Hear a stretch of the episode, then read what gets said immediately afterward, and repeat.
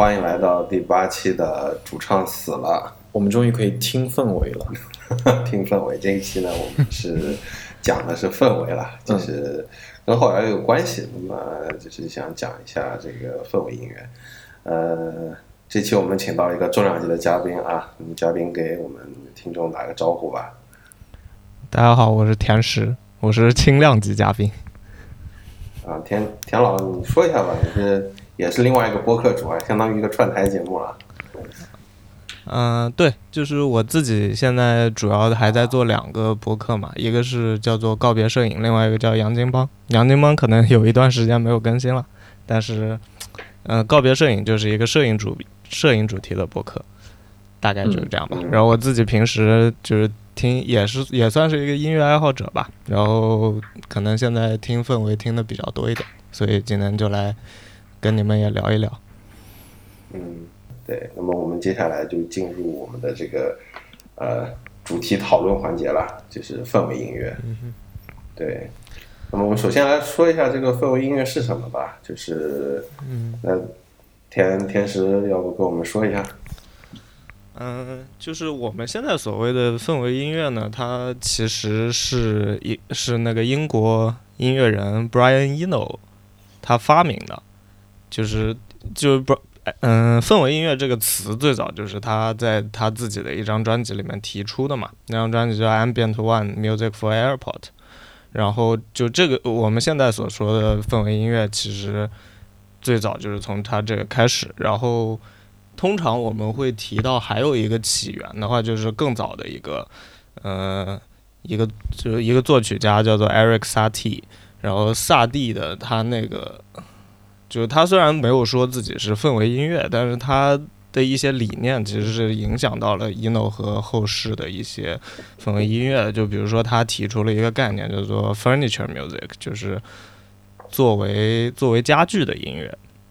就是说他创造那个音乐呢，就不是说专门为了让你坐在那儿欣赏的，而是说在一些别的情境里面，就跟家具一样摆放在那里，然后用用来辅助这个环境的这样一个功能。然后，ino，ino 在提出 ambient music 这个说法的时候，他自己是写了一段话的，来解释为什么他要发明这个概念。他的意思是，就是说，呃，以前大家都会用一些所谓的，比如说罐头音乐啊，就这一类的东西。比如说，你在一个你在一个酒店或者机场或者什么，你也会放音乐。那放这个音乐的目的是什么呢？是为了强化这个环境里面的。就是，嗯，不是强化，就是为了突出这个环境的一些特点。就比如说你，你机场，你希望大家都是井井有条的，然后都是一个相对来说比较安静的，肯定不希望是吵比较吵闹的嘛。就是你希望机场是这样一种状态，然后你你就会通过一些声音的方式来强化这种状态。然后他他认为所谓的氛围音乐做的是这样一件事情。就是为了强化这个环整个环境的这样一种声学的气氛，所以在 ino 那个时代呢，他所提出的氛围音乐其实是这样一个作用。当然，我就是我个人觉得现在的氛围音乐其实跟这个就不太一样，会有一些别的东西，但这个我们可以之后再讲。但是就是我呃，我觉得氛围音乐它的起源就是比较清晰的，就主要就是这两个。那我是觉得，其实就是氛围音乐还是就是最早发明的时候还是偏功能性导向多一点的话，照这么这个定义来说的话，对，嗯。那么到现现在为止呢，这个发展的可能会更加的应用可能会更加的多、更加广嘛，因为也毕竟那么长时间了。就之就之前我看到那个 Brian Eno 在接受采访的时候，他说他一开始之所以想到 ambient music 这个词，呃，最初是因为有一个契机，他。他受伤住院了，然后呢，在医院里面疗养的时候，天使，我不知道你有没有看到过他说这段话。他在医院里面疗养的时候，有一个朋友来探望他，然后呢，那个朋友就是在临走的时候，在病房里面啊插啊就是播了一张 CD，但是呢，他不小心把这个音量开得太低了，他不小心，然后他就走了。然后伊诺那时候其实他没办法起身去把它开高，所以他只能。将就是这么听嘛，但是那时候正好窗外在下雨，那听着听着就发现这个过于轻的音乐和窗外的雨声，啊，结合在了一起，然后这时候他脑子就出来，ambient music 这个词就出来了，嗯，效果非常好？对，我觉得他觉得效果非常好，嗯。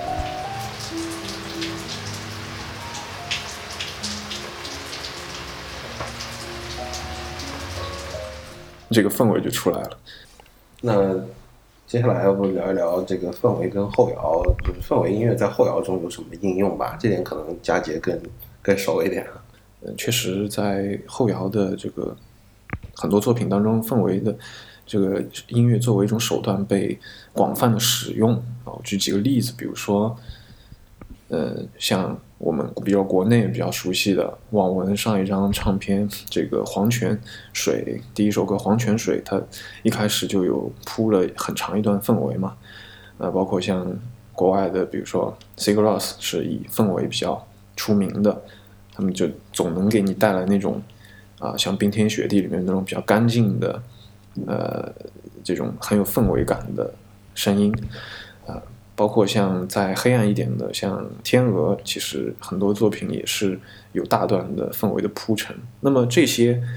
呃典型的后摇作品当中使用到的这些氛围元素的话，我如果我们呃去总结一下，看他们的一些共同的特点的话，我觉得可能是从这个声音上来说，是第一个就是他们呃音符会比较长，对吧？我一个音，然后嗯一直在那儿弹。它音符这个时间会延延展的比较长。第二个共同的特点就是很显然就是混响听起来会比较大。我们混响就是大家知道，嗯，你在一个小房间里说话和在一个山谷里说话，就是它会声音的空间感，声音的空间感，对，声音的空间感。如果这个空间感，呃，音乐人给你一个很大的空间感的话，那么可能你会很。容易就联想到它很有一种氛围的感觉啊，这个大家都有有有经常就有体会嘛。对，我觉得就是，嗯，就我觉得这个也就也是氛围音乐发展到现在，它跟一开始那个目的就产生的一些变化有关，因为。就现在的氛围音乐，我觉得就是它，如果说它跟别的音乐流派有什么比较大的区别的话，我觉得一个区别就是它是一种更怎么说呢？就氛围它是一个更工具化的呃一个流派，就是说，比如说你你当然可以说我创造的这个我创造的这个音乐它属于氛围音乐，但是你也可以看到在现在很多其他的音乐里面，就比如说一些新古典啊。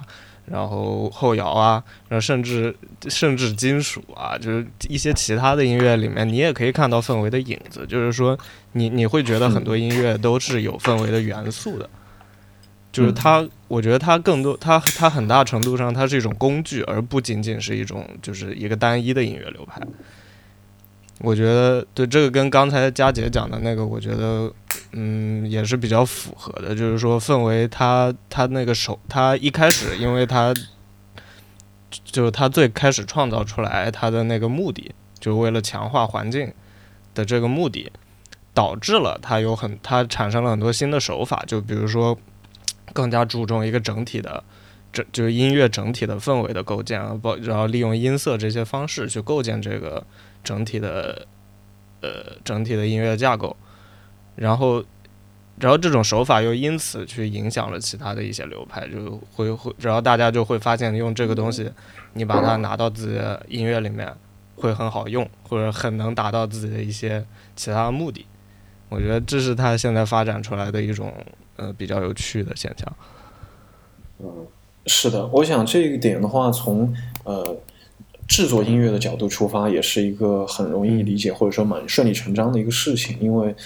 呃，就是很多情况下，作为呃创作歌曲的人来说，他呃有一个呃的使命嘛，可以说是他他总归是得要表现一下他想说的东西。那么，呃，在他的工具箱里面，氛围氛围音乐，呃，显然是一个非常值得去尝试的，或者说也是最终被广泛使用的一个工具。那田石，你作为一个听氛围这么久的人，那么。你平时都听什么氛围呢？我们相互沟通一下，这个 私货交流。嗯，我自己呢，我自己其实最早也是从，也是从，也是从后摇听过去的，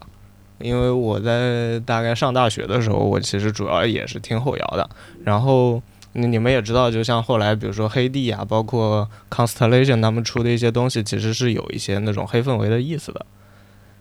嗯，就比如说，就就比如说那个，对吧？对，就呃，就他们会用一些，对，其实壮跟氛围的那个区别很微妙了，就是它这两个东西它们之间关系就是是非常密不可分的。然后，对我一开始听那，就听那一类的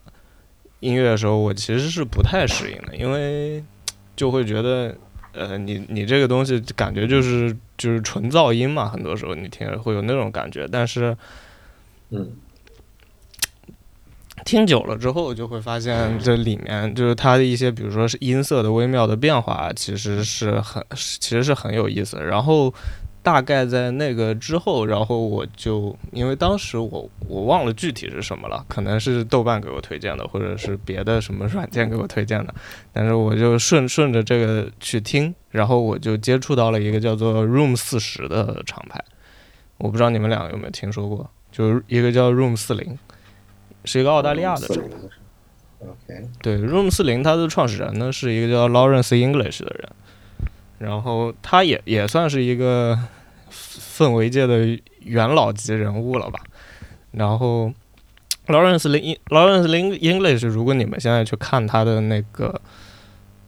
嗯，去看他的人物介绍啊，包括他一些采访啊什么的，他他的理念其实就是说，就比如说他他会去追求一些呃音乐的身体性，包括说通过通过通过声音来构建一个。嗯，环境的一个效果，然后让你的身体跟这个东西产生交互，然后从而传达一些声音上的理念。所以它那个其实就是我觉得是一种更现代的氛围音乐，就是说它不但是为了强化那个环境，而进一步的就是它会把那个把一种他想要构建的环境来传达给你。嗯，我不知道我这样讲清不清楚。对的，然后对，然后我就接触 Room 四十，当时我最早是。听了一张，好，呃，叫做，稍等，我找一下那个名字，那名字非常的难念。我最早是听了一个叫做 Raphael Anton I Irdisari。我总之我听了他的一张专辑，就是他那张专辑的特点是什么呢？就是首先他他的音色非常工业，就不也不是说现在很多氛围那种就很呃很清新的。然后很轻快的，或者或者那种雾蒙蒙的那种音色，它不是的，它用的是那种很很工业的那种噪音的那种音色。就是你，然后其实更其实你要说它那个属于氛围中的哪一块的话，我觉得其实是很壮的。它那个，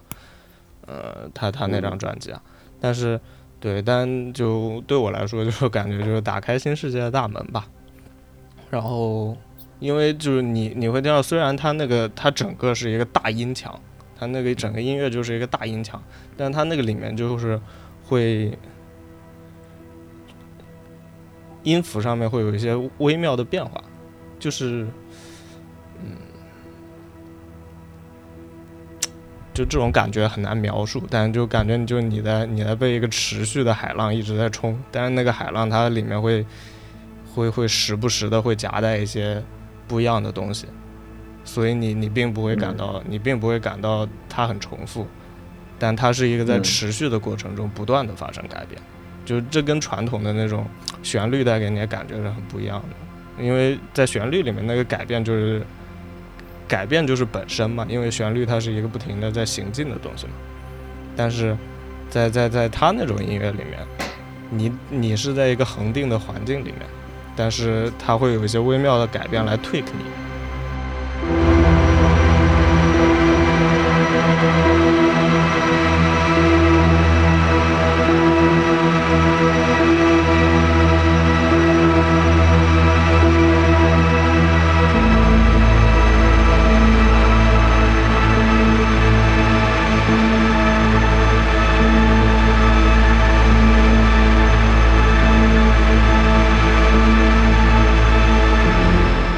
之所以呃让你觉得 Room Forty 的音乐它不是呃为环境服务的，是不是因为他做的这些音乐听起来就不像是在能够在任何一个日常能够见到的环境里面适适宜播放的？那个它有点像是一个外星的东西，不太像是一个对对对对地球上的我觉得我觉得某种程度上是这样的。对，我觉得是不是从音乐的角度来看，是不是就他用了一些呃不同寻常能够做出的这种音音色或者音质，然后就也使得自己和其他的就是一些氛围的，然后所谓清新的一些厂牌的一些区别吧。对，当然这个我们后来后 我们后面可以讲一讲，就是 氛围不是也分什么黑氛围、白氛围、工业氛围，嗯，然后包括妆啊什么，这这个我们之后可以呃之后可以具体讲一下啊。然后对，但是这这个是我最早接触氛围的契机了。我接触氛围就更有有有意思。我觉得我我我其实后摇听听后摇多，但是呢，就是呃转到氛围的其其实契机是前摇，就是听那个 psychedelic 的时候，就是大家可能知道这个很著名的一个日本的这个 psychedelic 的团啊，叫酸木寺啊，台湾译作酸妈庙，嗯，A Star 呃 A Star 呃这个。叫川妈庙，就是 A Smart Temple 啊，这个这个乐队。那么它的主脑和端一呢，他是有个人计划，当然他的吉他手法什么的也非常好。呃，他很有意思，他的个人计划很多都是跟氛围有关的。对，然后就是听到了他的有一张专辑，啊、这个氛围就是也是非常喜欢这首歌，就 You Are From Rainbow Over the Sea。然后他这个 Rainbow Over Love 这张专辑呢。这个就是我听下来呢，他用了一些那种呃前卫摇滚啊，或者说是呃迷幻摇滚里面一些音色去构建这么一个呃很冗长的长音的这个氛围的那个感觉。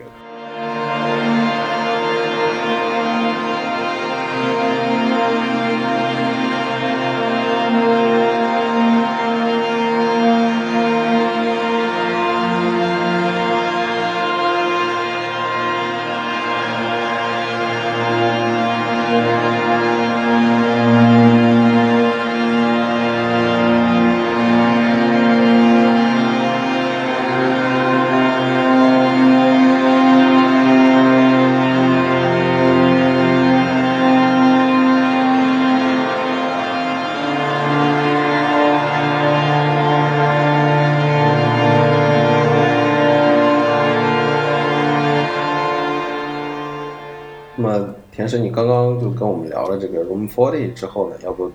我们听众再介绍一些其他的一些厂牌或者有意思的一些氛围的计划？嗯对，我觉得，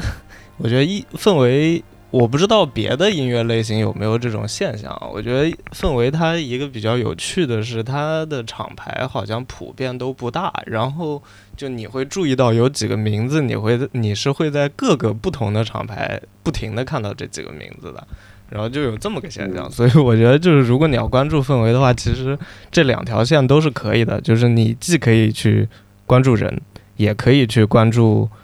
厂牌。然后嗯。对，而就就像一张网一样，就是人是横的，然后厂牌是竖的，然后你总是会看到他们交叉来交叉去。我感觉氛围好像，对呃后后摇好像，但后摇会涉及到一些就是比较比较传统的大厂牌啊，所以可能嗯，没有那么明显。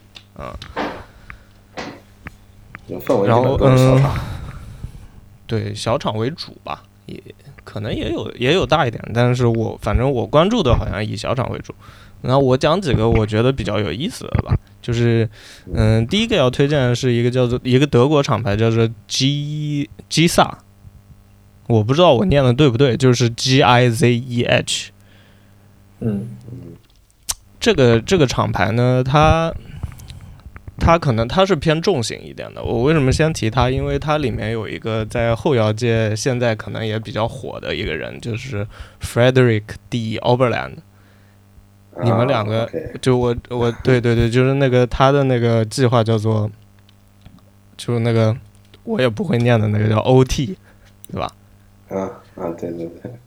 对对对对对，中间中间就是是做了很多有意思的东西。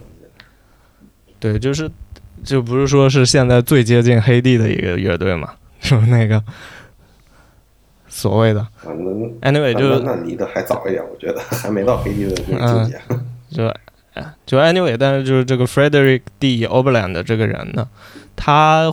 他经常在 G G 萨这个厂牌发一些，就是他以好几个不同的身份在那边发过碟。然后这个厂牌它的特点是它比较偏，它它比较偏重型，它里面有很多，就它里面是有一些专专门的金属乐队的，所以你大概可以想象他们是一个他们是一个怎么样的风格，就是一方面是偏一方面是偏壮的，就比较偏壮的，然后会有一些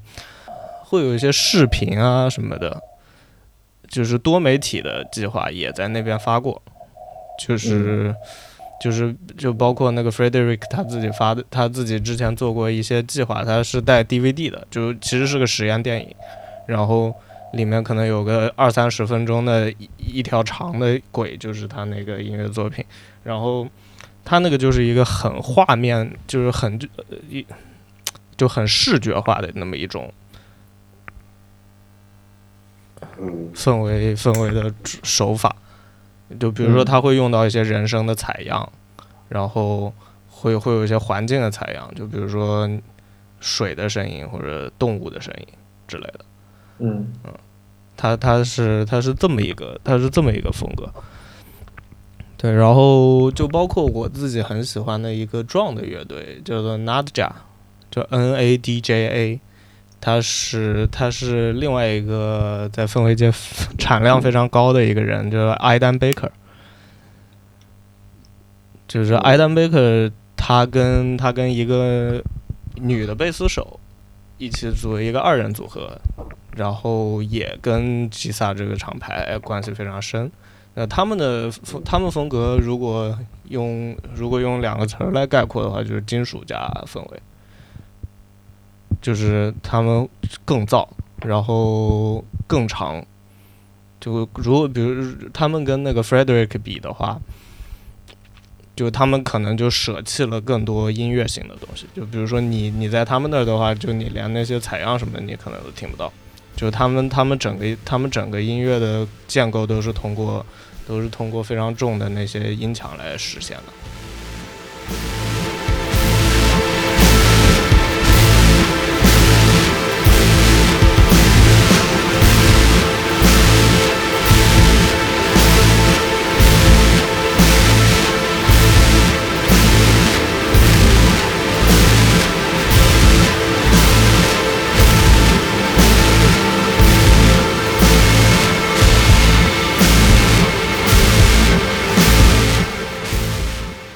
后我还有比较，我还有关注比较多的一个厂牌叫做 Fluid Audio。这个厂牌呢，这个厂牌跟刚才那些比，就是比较小清新的，比较小清新一点。就他们那边可能就主要更偏新古典那种，就你可以在它里面听到很多就原声乐器的出场。嗯所以，呃，就比如就比如它里面有一些专辑是整整个就是钢琴，或者就不不甚至都不带电的也有，然后或者就是它里面会有一些用弦乐啊，就这一类的会比较多。然后他们这个这个厂牌有一个特点，就是他们的他们很喜欢把自己的唱片做得非常精美。就我之前在跟你们聊的时候也提过嘛，就是他们就比如说。就比如说有一张专辑，它的主题是，它的主题是呃这个音乐家的家乡，然后它里面就会插一些他家从他家乡或者附近的地区找到一些古古董地图，就是真的古董地图，然后把它切成一块儿一块儿的，然后把它放在那个专辑包装里面，然后会有一些什么呃老照片啊，然后用那种老的火车票啊。就是它里面它会用这种东西，然后到时候你收到的一个，你到时候收到的一张专辑就是一个做旧的，比如说油纸包，然后你把它拆开，然后里面会有 CD，然后有一些其其他东西，甚至还有什么香粉啊，就是你会闻它它它会给你配一个配一个气味，对，就是这个这个，然后他们产量一般就是可能一百张、两百张每每个专辑，就是呃这种非常手工作坊的那么一种状态。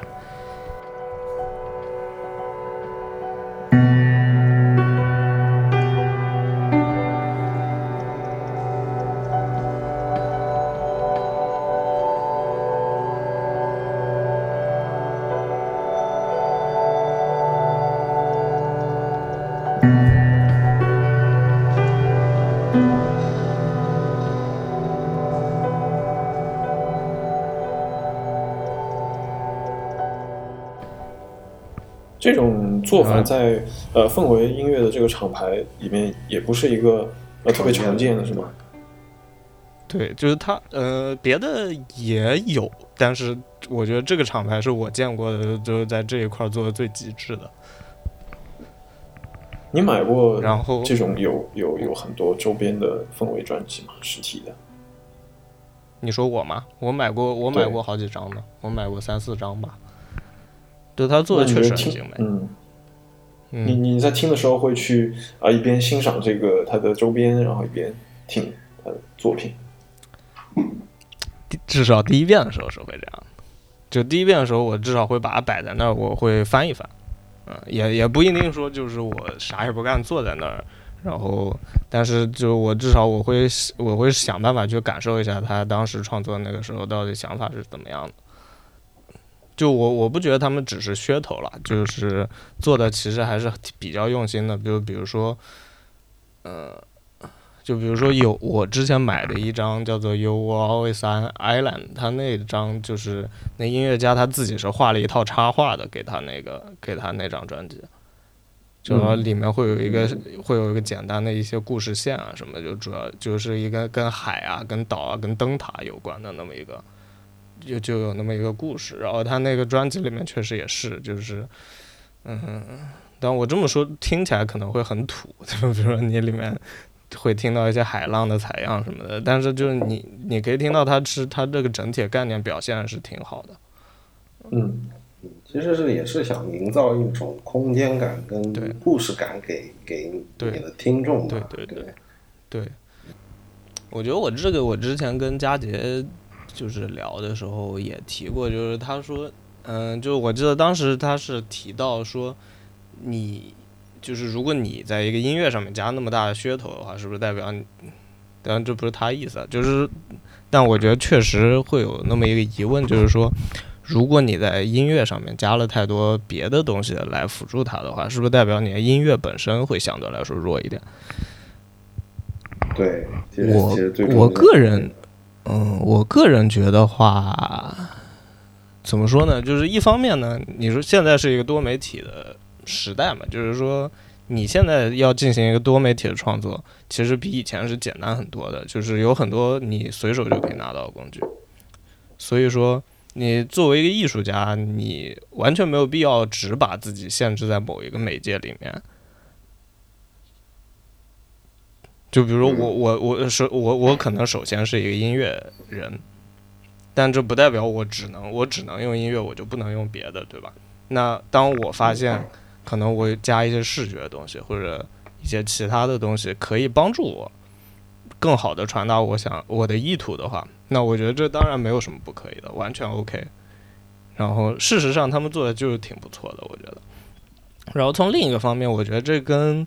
氛围它本身的特点有关系，因为就像我们刚才说的，现在氛围它有一个很重要的点，就是它的它它它的创作意图可能是向你传达一种氛围。那如果你要做这个目的的话，你对于对于听众来说，那你你如果可以有一个视觉和听觉全方位的东西的话，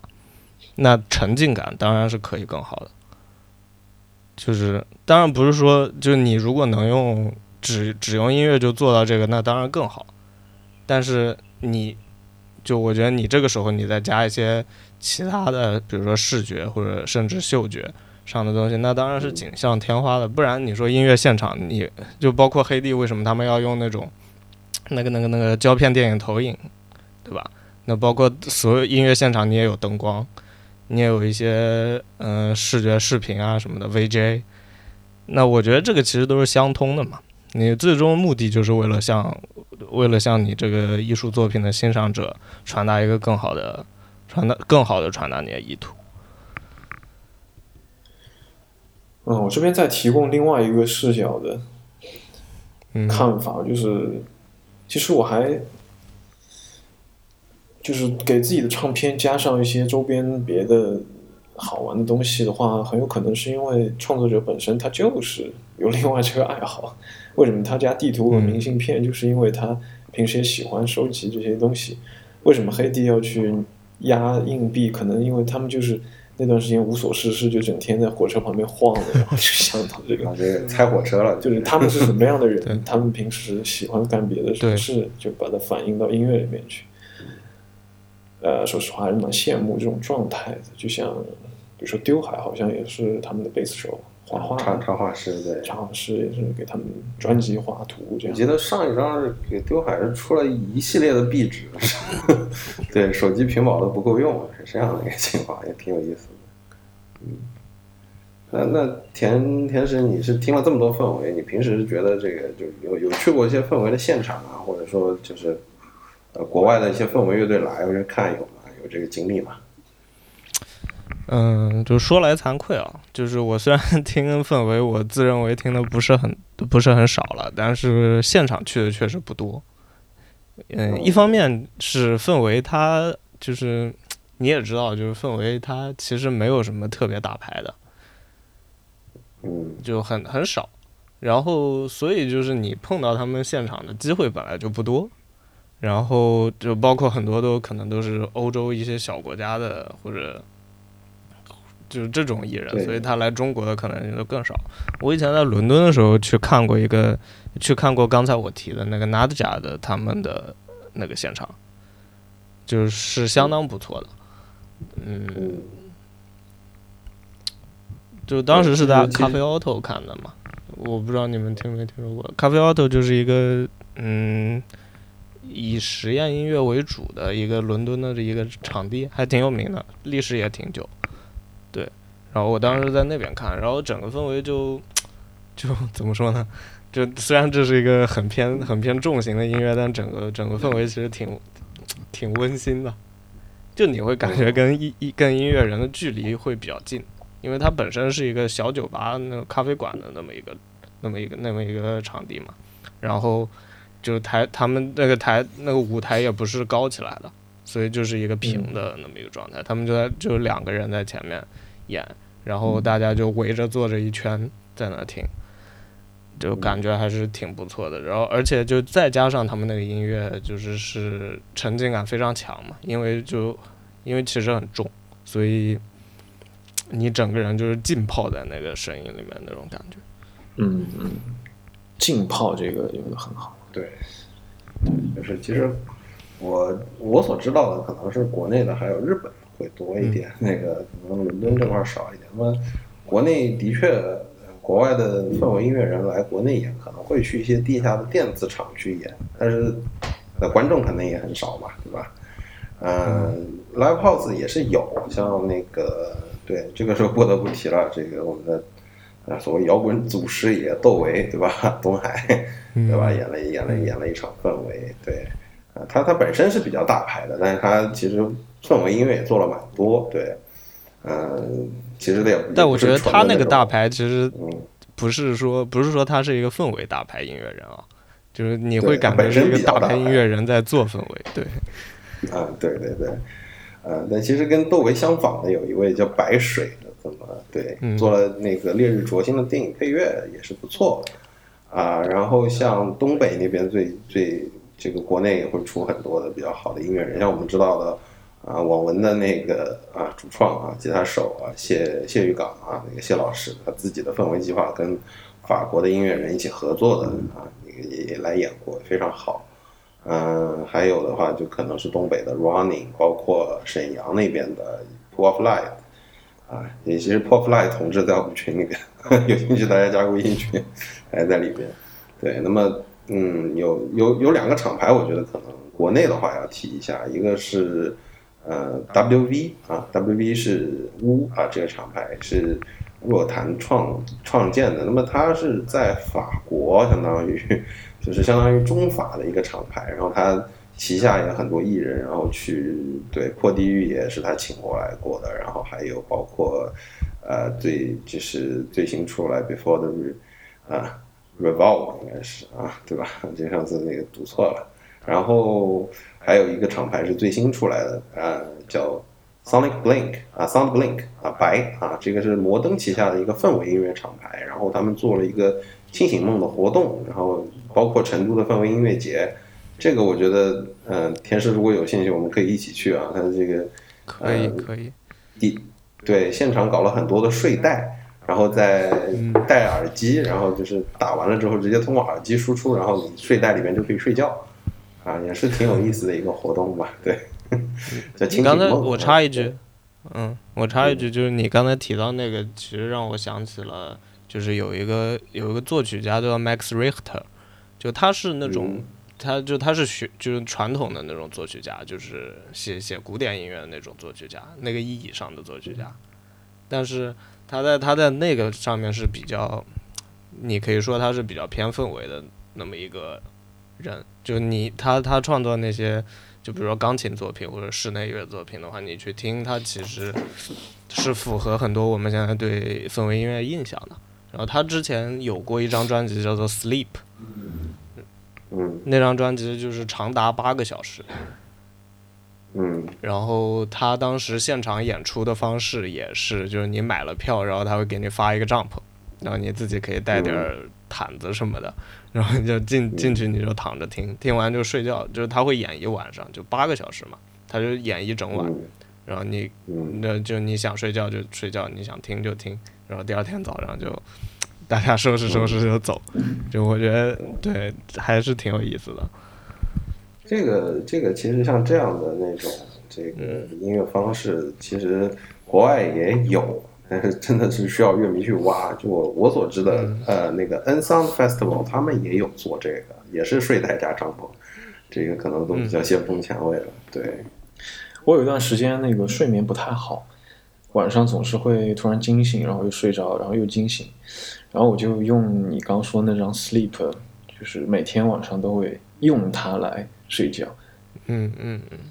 然后有一天晚上，大概在凌晨五点的时候。对，那那个效果是真的挺好的，入睡的时候。但是有一次是凌晨五点的时候醒过来，呃，它八个小时可能进行到第四五个小时的时候，它里面有一轨是一个女高音的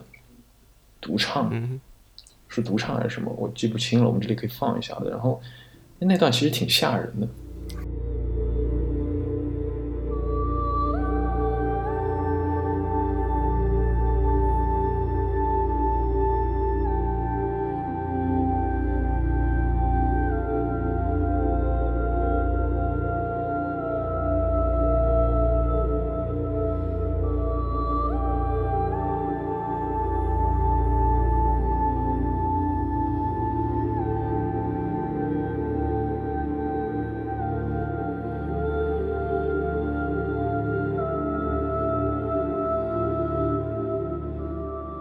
就是我五点钟起来，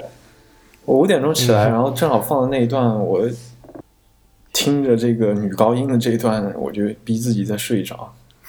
就是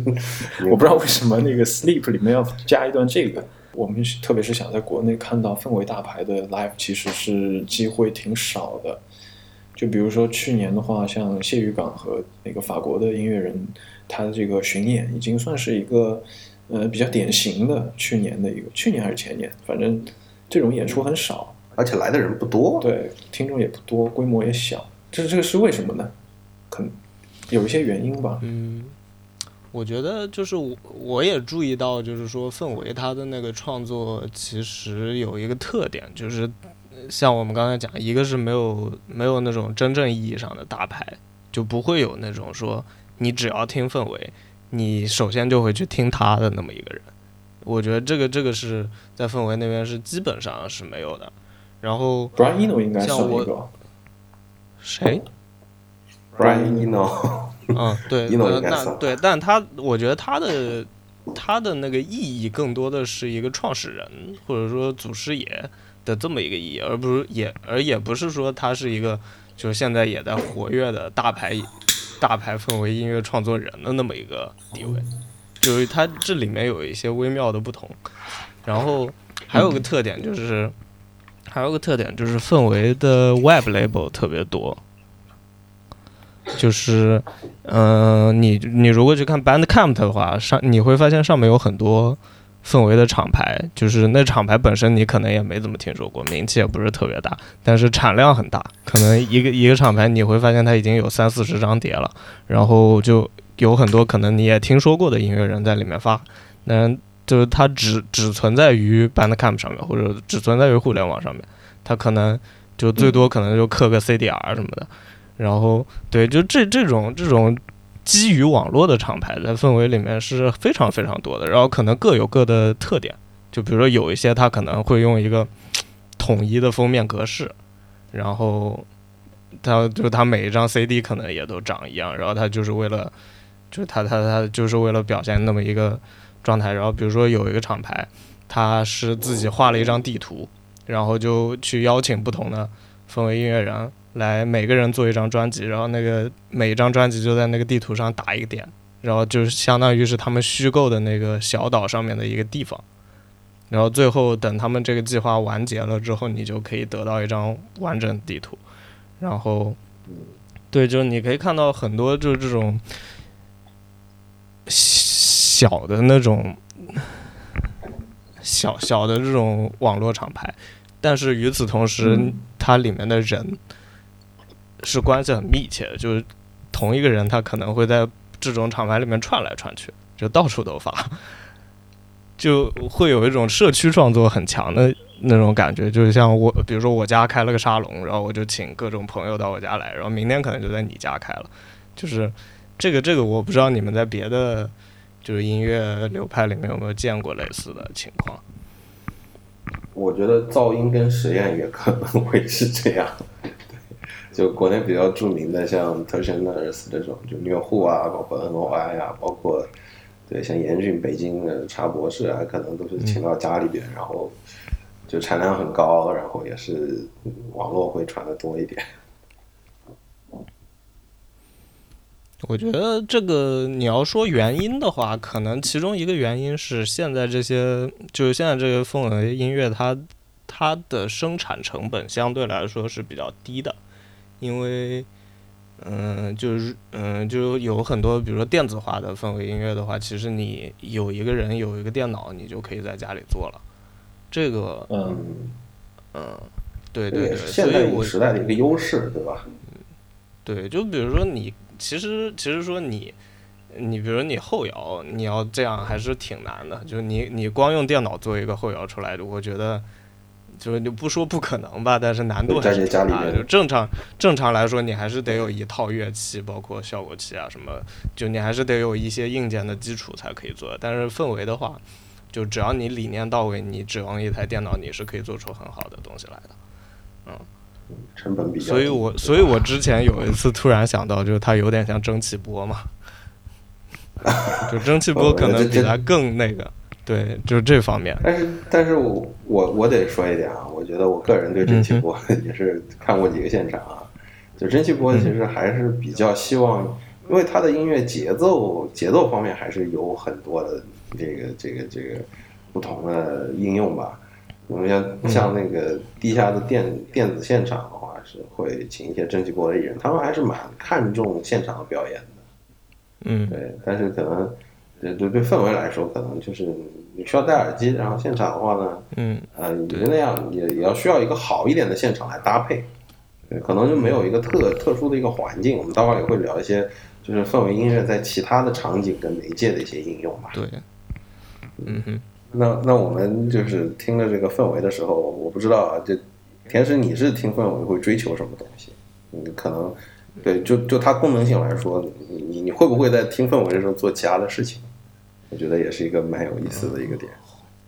对我自己的话，其实就是都有了，就像你们刚才讲的那种，嗯，就是比如说睡觉的时候我也会听，然后嗯但是也有有一些我也会就是比较认真的当一个就是当一个正儿八经的音乐作品来听，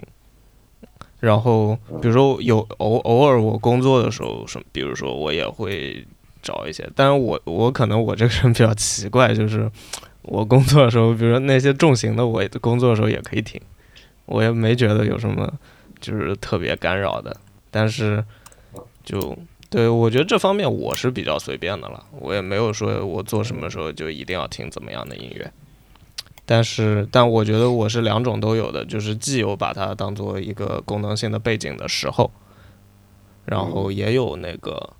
嗯，也也有也有就是把它当做一个就正正就是传统的音乐那样，就是坐在那里听的。哦，说到这个，我有我我插一个词儿，就是我好像是在 Room 四十还是哪个的厂牌的，就是它的文本里面看到，就是有一个词叫做 acoustic wallpaper。就是就是音音乐声音墙纸啊，wallpaper，OK，嗯，对对，还是音墙嘛。对，我觉得就是它这个这个描述某种程度上描述氛围音乐，我觉得还是比较恰当的。就是就特别是特别是对于 ino 那种，嗯，就就你好像你你你比方说你在一个屋子里面做东西，然后。这个屋子本来是漆成黑色的，然后你要把它换成白色，然后你哪天心情好了，你换成彩色，对吧？哎，对对对对对对对对，这还是蛮有意思。那那那天天生，你觉得什么样的氛围是比较好一点的氛围呢？嗯，我觉得就这个这个问题就是一个比较大的问题啊。但我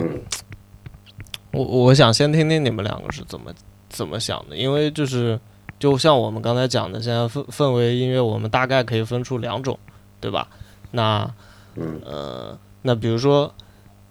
呃，一种一种是为了强化既有的环境的，就比如说像机场啊，或者这这一类的环境，那它是为了这个，它是为了这个环境而服务的。而另一种，它是它自己创造一个新的环境，或创造一个你所你你并不在的环境，然后它。用音乐的方式把这个环境带给你，就那我那我就觉得这就产生了一个问题是，就是是否更好的完成了这两个任务，就代表它是一个更好的氛围音乐呢？也就是说，你是觉得他的创作的意图跟他的定义的好坏是有有关联的？比如说，如果他是更想创作一个，那比如对。对啊，那比如说你我我创作了一个给机场创作一个音乐，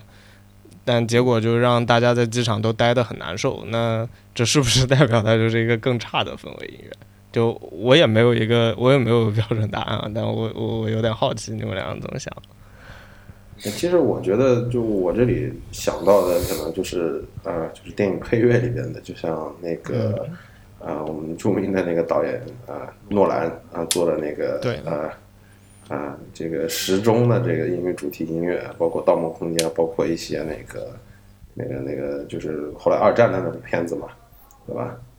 啊，大撤退的《敦刻尔克》，那么他用到的时钟，其实你去干听它，会觉得很干。就大家如果试试着去听一下他的那个 OST 的话，会觉得有点干的。但是它其实是配在电影里边，哎，加上人物台词啊，包括一些运镜啊，哎，感觉会很好。对，这你就很难去评判它。但是如果说是，呃，全身心的这种，就是为为了创造一种那种音乐仪式感呢，那的确是，呃，就可能你比方说去 live house 看一场氛围，嗯，比方说我记得上一次那个看的哪一场是网文，对网文的，呃，上一场在上海演的这个暖场是 Running 啊，是一个呃瑞宁是一个那个东北的音乐人嘛，氛围。做的非常好，大家到时候大家都不想看手机了，就看着台上，就感觉沉浸式的那种，哎，他的音响非常好。那么这两种不同的创作思路，那么的确是，我也觉得这点我比较同意天使。佳杰，你有什么看法呢？我发现，呃，通过这个问题的话，呃，回想一下我们今天聊到的所有的氛围音乐，好像都有一个共同的特点，然后这个特点在别的类型音乐里面好像并不是一个。这么普遍的，就是我发现我们今天讲的，好像都会，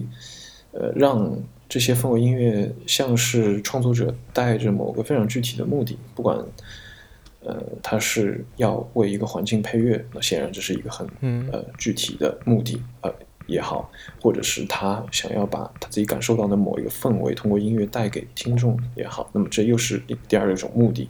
这好就好像这个目的非常的清晰，但是在后摇里面的话，呃，很多情况下其实我们写一首歌，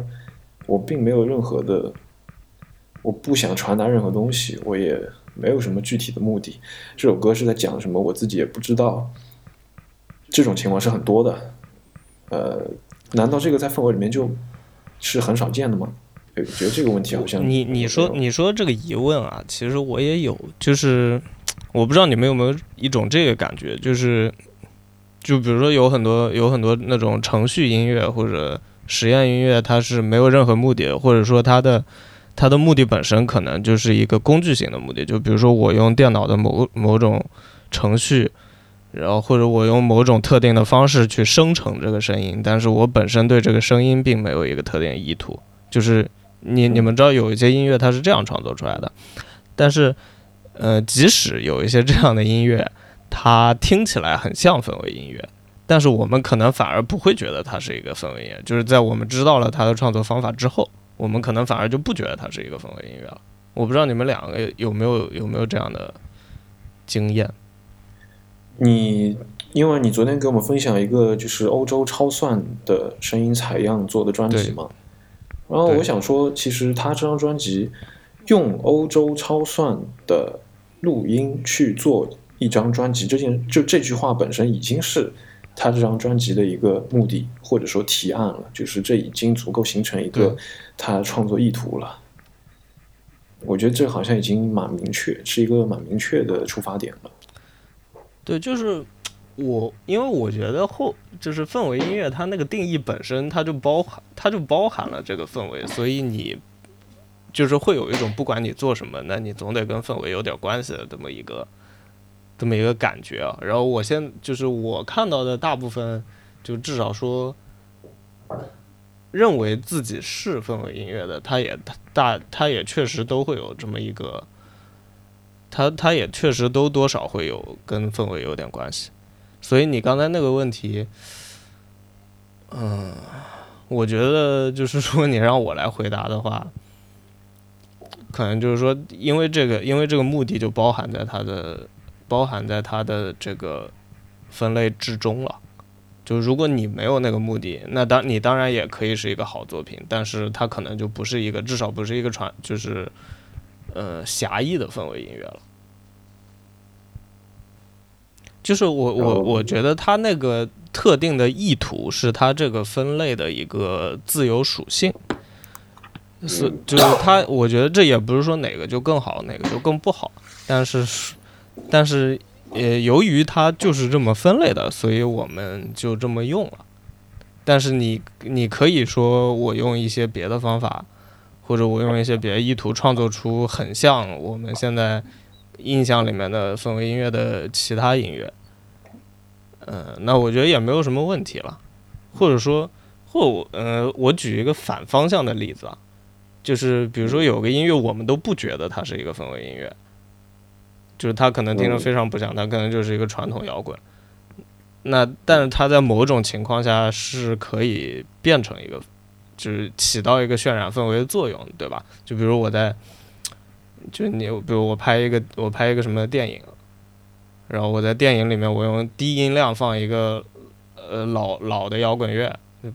七八十年代那种摇滚乐，我用一个低音量放，那我是不是就可以渲染出一种氛围呢？那当然也可以，就那他对我的那个场景也有帮助。那你说那个是氛围音乐吗？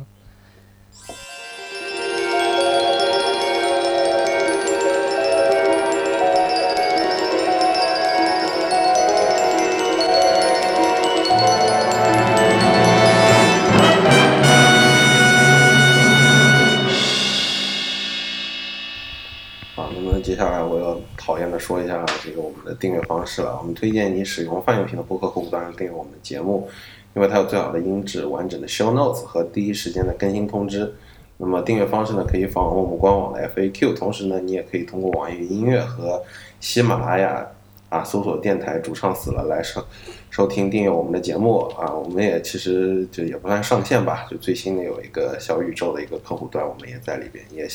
欢迎听众来使用这个客户端订阅我们。如果你对我们节目有任何想说的，可以通过 Instagram 微博公众号评论或者私信，我们可能会在每期的听众反馈环节中提到你的来信。那么，如果你想和我们深入交流呢，也可以加入我们的呃微信和 TG 群，参与日常的这个讨论。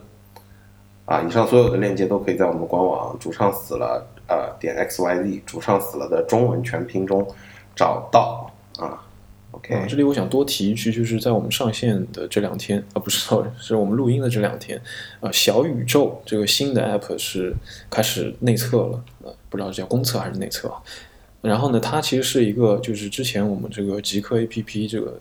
团队做的一个新的软件嘛，其实它对国内的听众是非常友好的，而且它，呃，你你可以用 iOS 导入，而且它也带有评论区，所以推荐大家去试用一下。OK，那么主题讨论结束了之后，我们接下来进入我们的这个专辑推荐环节啊。以后我们都是无论新专老专都是推荐，啊这个老专其实翻出来推荐也挺好的。那么我推荐四张，然后我们这期嘉宾甜食呢推荐一张。这个首先因为这一期是氛围嘛，而且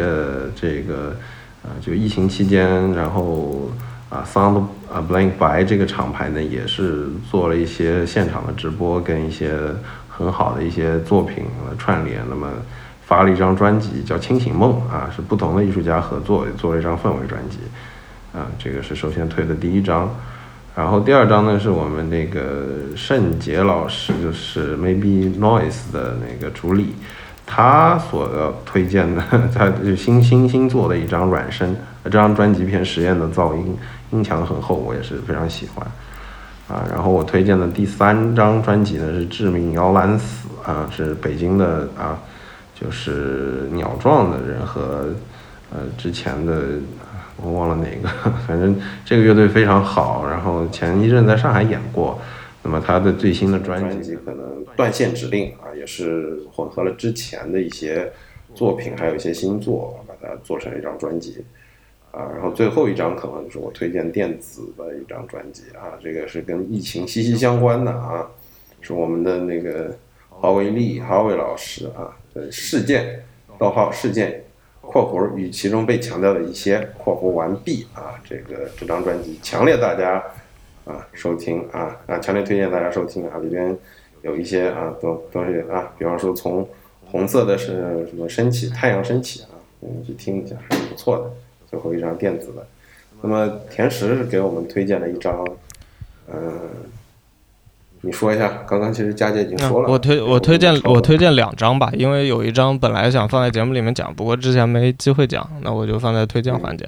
嗯，我推第一张是一个叫做 Mayor Nostrom 的。专辑是它的创作者是 H E C Q，是一是 Ben Lucas Boyson 老师的个人计划。然后这张专辑它其实是受就 Mare Nostrum 是欧洲最大的超级计算机，然后它其实是受这个超算的团队的委托，它完全利用这个超算的声音作为采样来创造的一张氛围音乐专辑吧。然后就它这个理念其实还挺有意思的。然后这整张专辑的完成度也非常高，就是我觉得，就是它作为一张，它它剪掉 就可以。然后还有一张，还有一张就是，嗯，还有一张就是呃呃 The Caretaker 的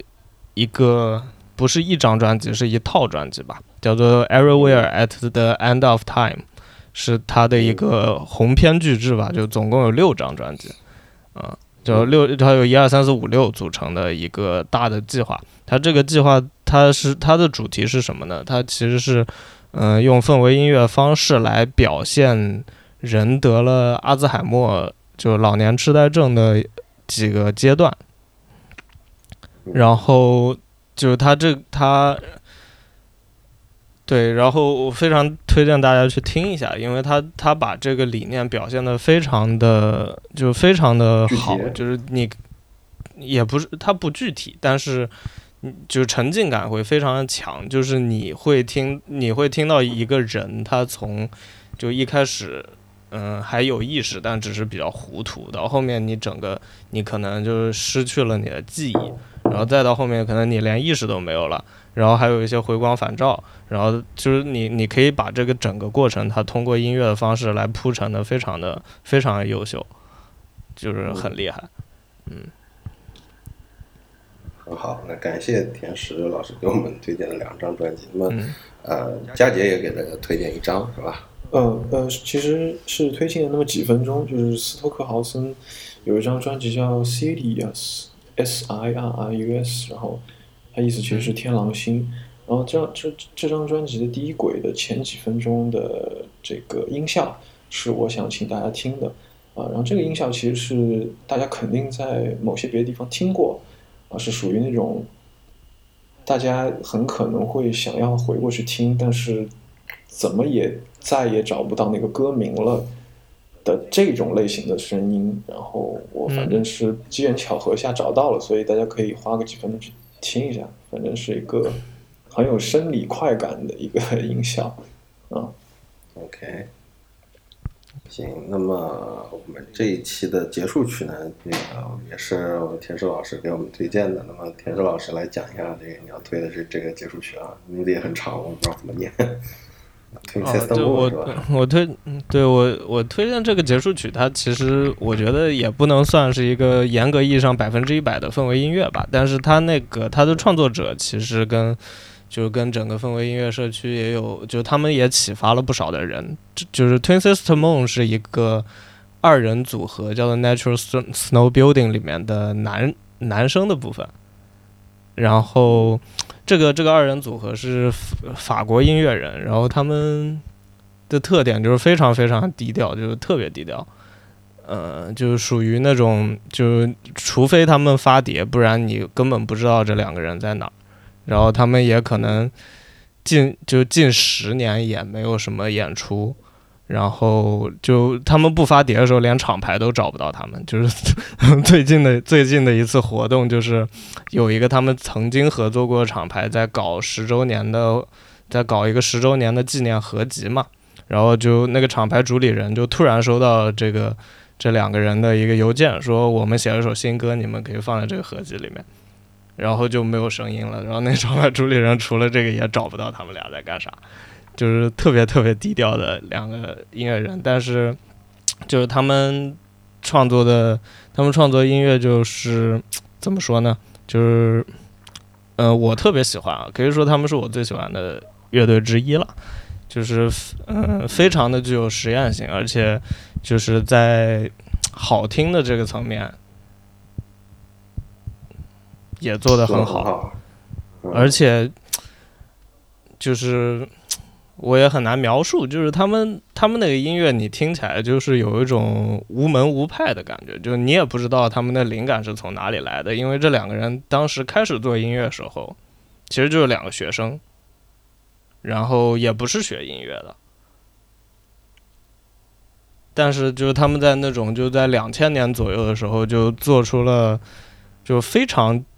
就非常非常梦幻，然后非常。具有，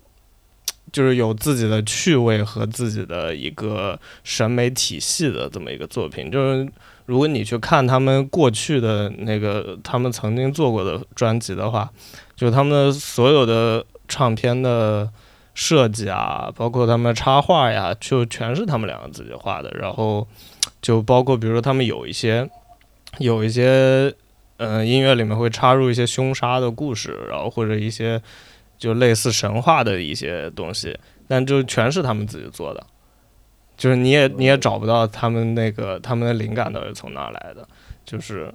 当然也许也许如果你是一个法国人的话，你可能能看出更多的东西。但我作为一个中国人，就是我没有见过类似的东西，所以说非常神奇的一个乐队。然后这这张这首歌叫做《House Carpenter's Daughter》。嗯，就算是他们最火的一首歌吧，然后也非常好听。然后他讲的是一个就有关于水手、有关于谋杀还有爱情的那么一个故事，大概是这样。好，好的，那谢谢田石老师分享给我们这个宝藏乐队啊。对，那么最后嘉宾这个田石老师再来给我们做个总结，来给我们说几句啊。那么我这里也说一下，田石老师另外两档的播客《杨金帮》和这个《告别摄影》啊，也是这个非常的好。这个我也是基本上每期都听一下这个田石老师的这个这个对于摄影还有那个其他的一些生活方面的、艺术方面的一些见解。那么田石老师最后跟我们说几句。嗯，就是我觉得。氛围音乐其实大家肯定或多或少都听过，然后，所以我觉得就做这期节目呢，就除了分享一下我个人的收听体验，因为 我也我毕竟也不是什么专家嘛，就也起不到什么特别大的科普的作用。但是，就如果大家以前没有注意过的话，那我觉得大家可以尝试一下，在以后再听到。就是氛围音乐，或者你自己认为是氛围音乐的时候，可以多去想一想，它这些氛围音乐它是，就是它是怎么来的，或者这些音乐家在创作它的时候是怎么想的，或者然后你在听别的一些，就例如后摇啊之类的其他的音乐的时候，呃，如果也可以去注意一下，就嗯，它是不是也受到了氛围的一些影响？那我觉得就是。嗯，如果能起到这个启发的作用的话，那我的目的也达到了。嗯，好，那么非常感谢田生老师这一期的这个播放。那么 佳姐，感谢你们。嗯啊，不敢，我们应该的，是请了一个非常好的一个这个这个氛围圈的这个重度乐迷过来。那我是主播 B。我是主播佳杰啊，那么我们下期见，下期见，好，拜拜，拜拜，拜拜，拜拜。